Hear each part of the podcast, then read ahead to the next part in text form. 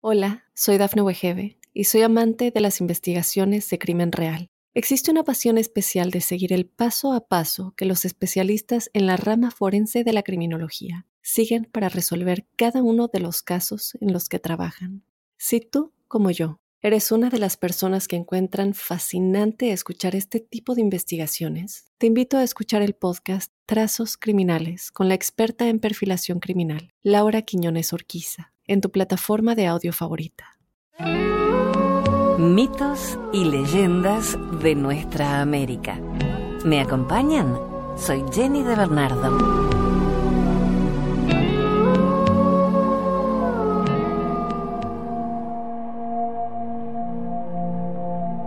El nacimiento de mellizos o gemelos siempre ha despertado mucha curiosidad.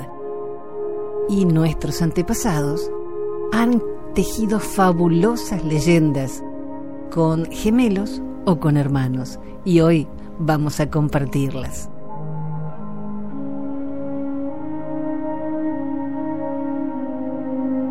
La creación según los indios iroqueses.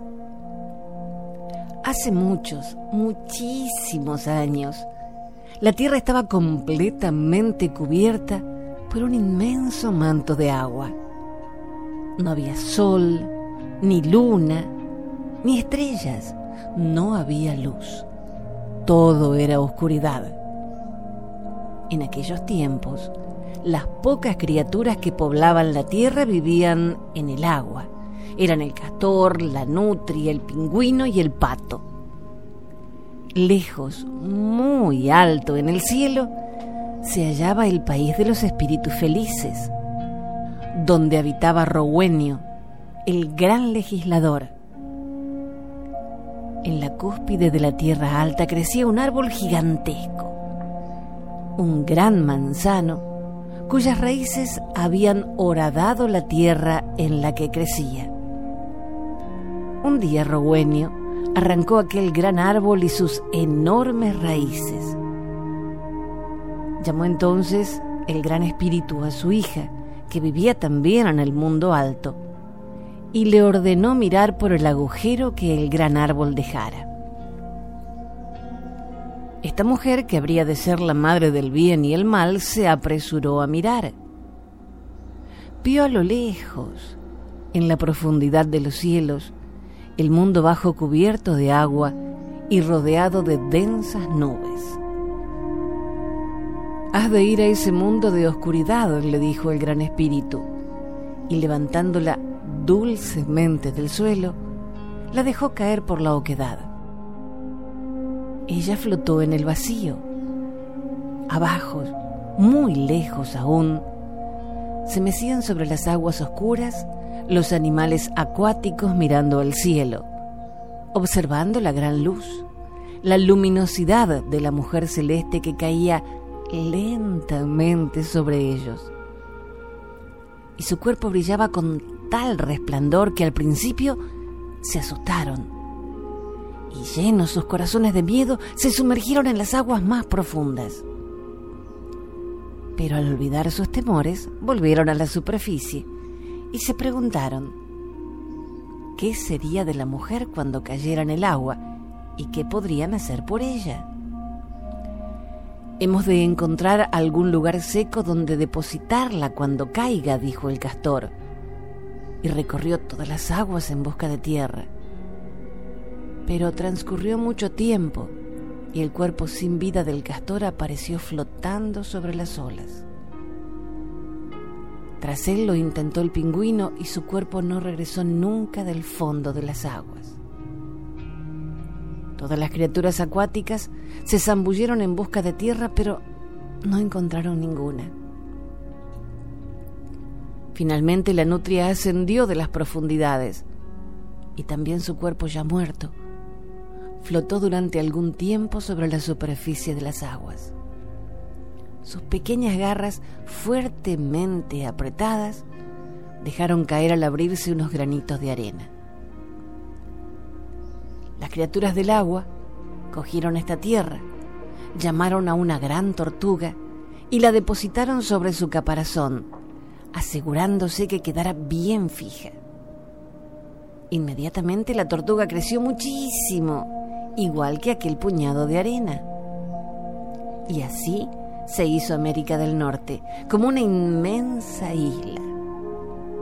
A veces, cuando la tierra cruje y se agita y enormes olas golpean con dureza las playas, el hombre blanco dice terremoto. El mohawk dice la tortuga se está estirando. La mujer celeste estaba ya muy cerca de la tierra. Debemos alcanzarla para que caiga a tierra fácilmente apoyándose sobre nuestras espaldas, dijo el jefe de las palomas blancas. Y una gran bandada de palomas surcó el aire y arropando a la mujer celeste, la depositó cuidadosamente sobre la tierra. Al cabo de un tiempo, la mujer celeste dio a luz a dos hijos gemelos. El que habría de ser el buen espíritu nació primero. El otro, el espíritu del mal, fue el segundo. Y durante el parto causó a su madre tantos dolores que a causa de ellos murió. El espíritu del bien cogió inmediatamente la cabeza de su madre en las manos y la colocó en el cielo e hizo al sol. Del cuerpo muerto forjó la luna y las estrellas y las aposentó también en los cielos. Después enterró el resto en las entrañas de la tierra y lo que de ella surgió fue alimentado por el sol y por la madre tierra. El espíritu del mal ensombreció el occidente y condujo al sol más allá de la oscuridad. El buen espíritu creó muchas cosas y dio a cada una un lugar en la tierra. El espíritu del mal trató de deshacer el trabajo de su hermano creando seres malignos. Mientras el espíritu del bien creaba maravillosos y altos árboles como el pino y el eucaliptus, el espíritu del mal empequeñecía a muchos, haciéndoles nudos y retorciéndolos, cubría a otros de espinas y ponía en ellos frutas envenenadas. El espíritu bueno hizo animales como el oso y el ciervo. El maligno creó animales venenosos, lagartos y serpientes, para que destruyeran a los animales de la buena creación. El espíritu del bien hizo brotar fuentes y regatos de agua limpia y pura. El espíritu del mal roció de veneno las corrientes y puso serpientes en las riberas. El buen espíritu creó ríos bellísimos y levantó altas montañas que los protegieran. El maligno arrojó sobre los ríos rocas y suciedad, convirtiendo las corrientes suaves del buen hacedor en rápidas torrenteras de aguas peligrosas. Finalmente, cuando la tierra se hubo completado, el espíritu del bien creó al hombre de un trozo de arcilla roja le puso en la tierra y le dijo cómo debería vivir. El mal espíritu no se mantuvo inactivo y de la blanca espuma del mar creó otra criatura, el mono. Tras la creación de la humanidad y de las demás criaturas vivientes, el buen espíritu otorgó a cada uno de ellos un espíritu protector Llamó entonces al espíritu del mal y le ordenó que dejara de crear problemas por toda la tierra. Pero éste se negó. El buen espíritu, encolerizado con su malvado hermano, le retó a combatir. El vencedor gobernaría la tierra. Utilizaron como arma dos grandes espinas de un manzano gigante. Pelearon durante muchos soles por último, el espíritu del mal fue vencido. El buen espíritu regiría ahora toda la tierra. Desterró a su perverso hermano al interior de una oscura cueva subterránea. Allí permanecería para siempre. Pero el espíritu malo poseía sirvientes demoníacos que vagaban por la tierra. Aquellos malvados espíritus podían tomar la forma de cualquier criatura que desearan, para torcer las mentes de los hombres, incitándoles a realizar malas acciones. Y esto es así porque cada persona lleva en su interior dos corazones, uno malo y uno bueno. No importa lo bueno que pueda parecer un hombre, siempre tiene algo malo.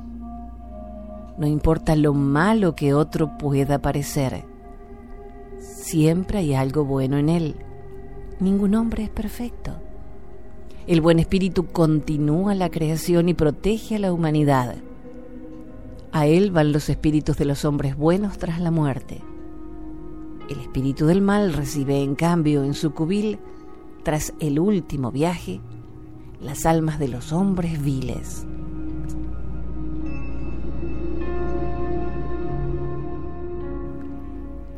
Extraído de cuentos de los indios iroqueses, Miraguano Ediciones.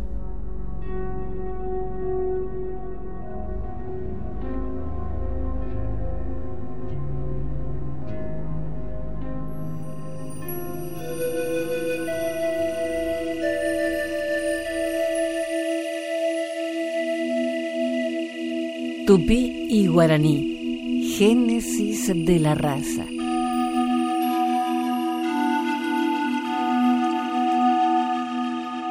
Una antigua leyenda americana asegura que en tiempos remotos el profeta Tamandaré predijo el diluvio universal, que efectivamente se produjo cubriendo totalmente el agua la faz de la tierra.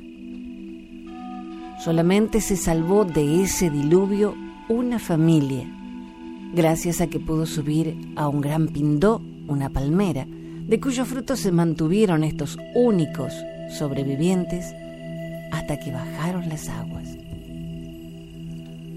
Los integrantes de esa familia, una vez pasado el peligro, se ubicaron a orillas del anchuroso río Araguay, cuya etimología ara, cielo o arriba, gua, de o del y agua, indica que es agua caída del cielo, o el río que se formó de las aguas del diluvio. Este caudaloso río se encuentra bordeado de exuberante vegetación y nace en el corazón del Mato Grosso, territorio brasileño, y cruza montes y valles para ir a desaguar en el Atlántico ecuatorial. La leyenda recuerda solamente el nombre de los varones de esta familia escogida para repoblar la tierra. El caraí que se llamaba Ahuar, para hacer o para generar con dos hijos, Tupí el mayor y Guaraní el menor, cada uno con su tembericó, su esposa. Al morir los padres, ambos matrimonios siguieron habitando la casa paterna en completa armonía cultivando la tierra, pescando, cazando, criando a sus hijos y viviendo puros, sin egoísmo, sanos de cuerpo y alma. Era un verdadero paraíso terrenal. En ese estado los encontraron los conquistadores. Tupí y Guaraní fueron dos hermanos muy unidos, mozos fornidos, veloces nadadores, habilidosos y temerarios en la caza. Su piel bronceada, curtida por el sol tropical, guardaba una desarrollada musculatura. Los ojos centellantes delataban aguda inteligencia y bravura. Los brazos torneados y firmes terminaban en ágiles dedos, muy diestros en el manejo de las flechas o para pulsar su nativa guitarra, instrumento autóctono hecho de calabaza. Las mujeres eran hermosas, verdaderas palmeras andantes. Sus cuerpos esbeltos y ondulantes se deslizaban, al igual que el de los hombres. En el agua imitaban al mbiguá, un palmípedo en sus atrevidas zambullidas. Sus lacias cabelleras lustrosas y renegridas hacían juego con los ojos vivaces, brillantes y de un negror embrujante. Cada cual tenía su trabajo. Los hombres pescaban, cazaban, cultivaban la tierra con experiencia innata y con gran cariño. De ella sacaban el abatí el maíz, de doradas espigas, los abultados y alimenticios tubérculos, la batata, el boniato, la mandioca y el ananá, que saturaban de fragancia el ambiente de la chacra. El tallo del banano, que se inclinaba bajo el peso de sus cachos recargados de bananas de oro. Las mujeres se dedicaban a los quehaceres domésticos, cocinaban en el japepo, una olla de barro, y traían agua de los manantiales en bermejos cántaros sobre sus cabezas. Y finalmente, el algodón que hilaban y tejían para ser utilizado en sus vestimentas. Completaba este lugar paradisíaco un multicolor araracá, un papagayo parlanchín que constituía la distracción de la familia. Un día, sin embargo, habló más de la cuenta y sembró la cizaña en esa feliz y unida familia, siendo el promotor de la separación definitiva de los hermanos. Cuando Tupí regresaba de casa, el papagayo le decía, Guaraní convive con tu mujer. Y cuando Guaraní regresaba del monte trayendo miel de abeja de fruta, le repetía el cuento que Tupí lo traicionaba con su mujer. La duda sembrada por el chisme dio paso a la desconfianza y ésta desunió a la hasta entonces feliz familia. Para no pelear entre hermanos y en vista de que la situación se iba tornando insostenible, Guaraní resolvió alejarse hacia el sur con su mujer y se ubicaron en el lugar que hoy se conoce como Paraguay. Tupí quedó establecido en la querencia paterna y su descendencia fue poblando lo que hoy es Brasil, extendiéndose hacia el norte. Este es, según la leyenda, el génesis de las dos grandes familias carias que llegaron a constituir con el correr del tiempo dos importantes razas de América, la tupí y la guaraní. Tan emprendedores, activos e inteligentes fueron los fundadores y descendientes de estas razas que a su llegada los españoles encontraron no solo hombres libres, de independiente albedrío, sanos, felices y pacíficos, sino que también una extensa variedad en la línea de productos agrícolas. Esta leyenda de tupí y guaraní se relata de generación en generación con el dulce idioma de la raza.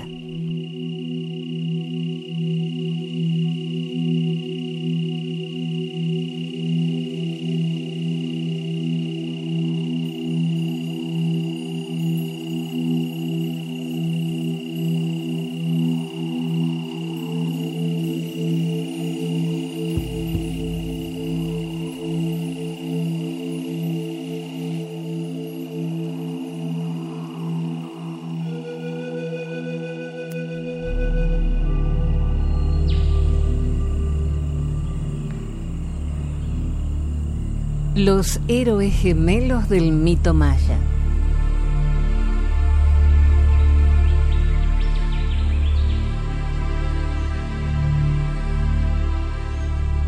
Aunque buena parte del Popol Vuh trata de varios intentos de creación del mundo por los dioses, también describe las aventuras de dos grupos de gemelos. La historia comienza cuando dos hermanos, Un Unapú y Bukup Unapú, son convocados al mundo inferior de Xibalba por sus crueles jefes. Al llegar, los hermanos fracasan en todas las tortuosas pruebas, hasta que finalmente son vencidos por los dioses en el juego de pelota y son decapitados. Sus restos son enterrados en la cancha del juego de pelota, menos la cabeza de un unapú, que es colgada en un huacal una joven diosa del inframundo de nombre Ixkik visita el árbol y su extraño fruto. La cabeza escupió sobre su mano y ella quedó embarazada de los héroes gemelos, Unapú e Ishbalanque. Ishkik fue desterrada a la superficie de la tierra y se quedó con la madre de un Unapú hasta que dio a luz. En el pensamiento maya quiche, los héroes gemelos muestran una gran sabiduría e inteligencia. Llegan a ser unos hábiles jugadores de pelota, tiradores de cerbatana. Se enfrentan y derrotan no solo al terrible guacamayo antropomórfico Bukub sino también a dos hermanastros a los que convirtieron en monos. Como sus padres, Unapú e Ishbalanque fueron condenados a visitar a los señores de Xibalba. Según el Popol Vuh, cada noche Unapú e Ishbalanque jugaban el juego de pelota con los dioses del mundo inferior. Después de lo cual, los dioses intentaban en vano sacrificar a los hermanos, pero estos los engañaban. Cada noche los héroes gemelos reciben una nueva tarea que desempeñan en contra de todos los pronósticos. No obstante, un murciélago vampiro le corta la cabeza una noche a una pu. Y aunque Ishbalanque la sustituye con una calabaza, los dioses utilizan la cabeza decapitada como pelota en el siguiente juego. Ishbalanque trama un ardid en el que un conejo hace de pelota y escapa saltando, apartando lo suficiente a los dioses para poder recuperar la cabeza de su hermano y devolverle la vida. Los gemelos se dejan matar y reaparecen en Xibalba disfrazados de brujos. Engañan a los dioses con actos de magia, matando y resucitando a un perro, a un hombre y luego al mismo Unapú. Los dioses quedaron tan impresionados que pidieron ser también sacrificados.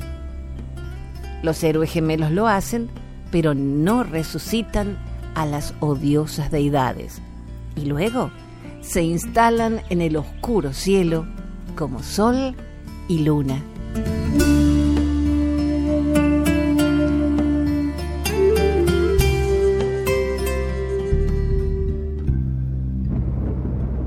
La leyenda de los hermanos Ayar.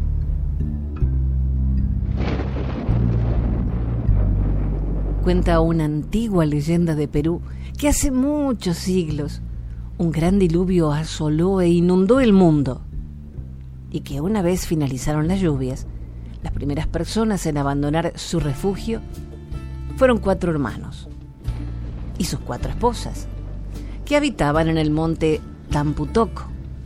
Sus nombres eran Ayar Manco y su esposa Mama Oclo, Ayar Uchu y Mama Raua, Ayarcachi y su mujer Mama Cora, y Aymar Auca y su amada Mama Huaco. Cuando contemplaron el lamentable estado en que había quedado el mundo, así como los supervivientes al gran diluvio, tomaron la decisión de marchar en busca de tierras más fértiles en dirección sur.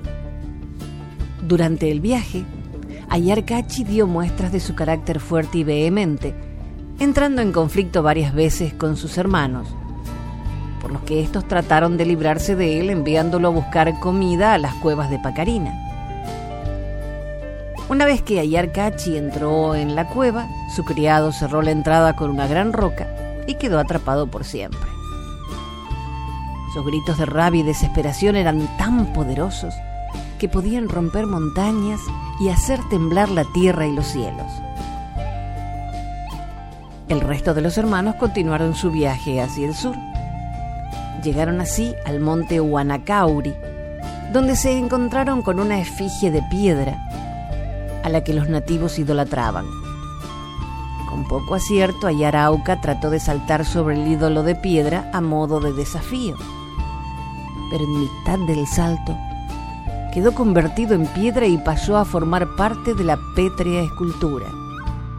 Los dos hermanos restantes siguieron su camino con pesar hasta que Ayaruchu decidió explorar una zona cercana al camino y para su sorpresa, de pronto se vio dotado de unas grandes alas con las que voló hacia la pampa del sol. Pero nada más se posó en este lugar, su cuerpo quedó también convertido en roca. Ayer Manco, el último de los hermanos, siguió caminando hasta que por fin alcanzó un lugar adecuado para vivir junto con sus hermanas, el Valle del Cusco, donde clavó su bastón dorado concedido por el dios Inti. En el mismo lugar donde su bastón horadó la tierra, nació la ciudad de Cusco, la cual fue erigida en honor a los dioses Inti y Viracocha.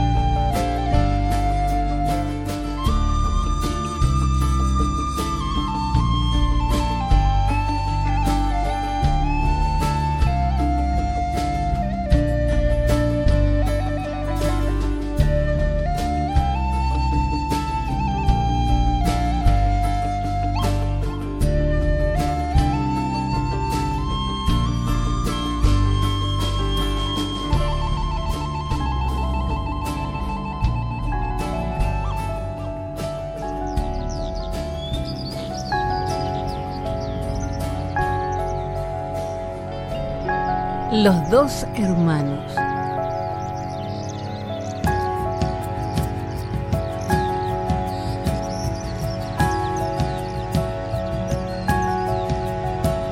Este relato mítico inuit, ambientado en el tiempo distante, nos habla de dos hermanos que vivían con su madre y su padre.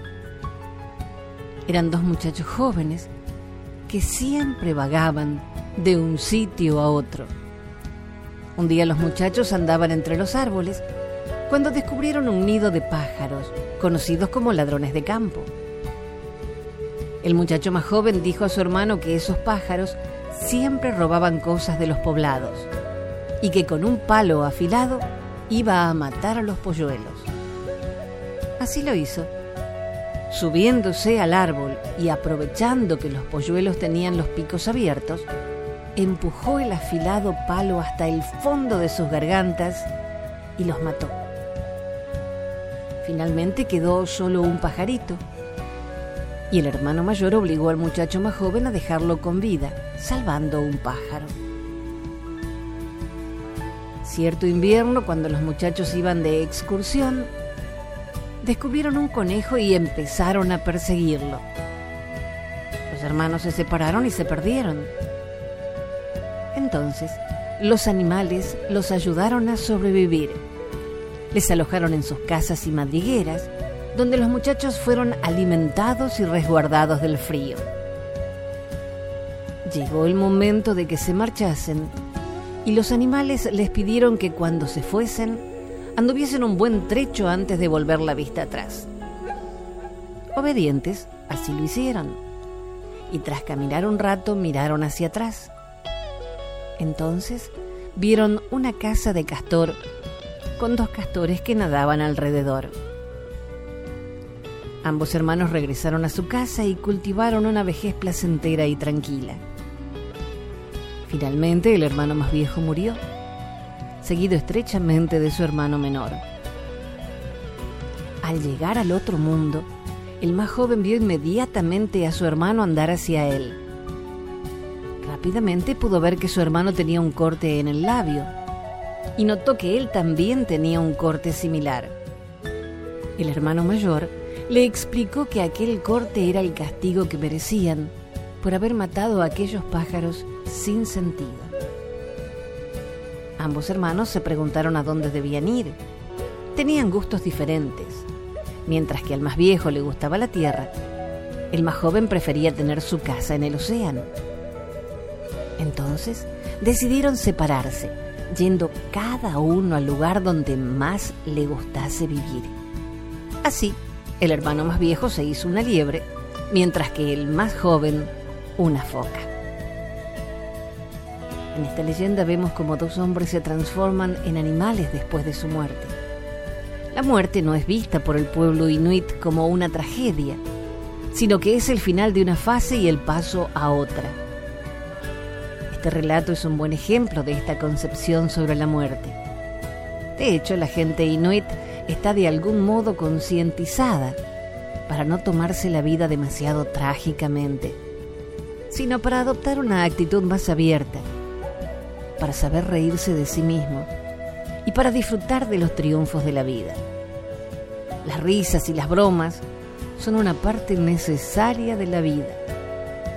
No importa lo seria que sea una ceremonia, allí bromearán y se reirán mientras cantan y bailan.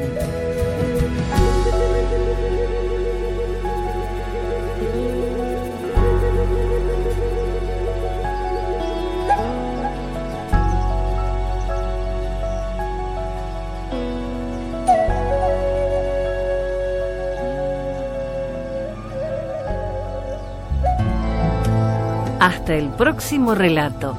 Soy Jenny de Bernardo.